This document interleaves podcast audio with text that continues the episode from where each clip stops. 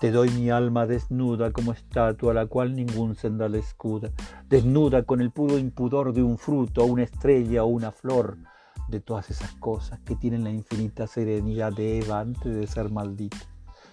de todas esas cosas, frutos, astros y rosas, que no sienten vergüenza del sexo sin celaje, a quienes nadie osare a fabricarles ropaje,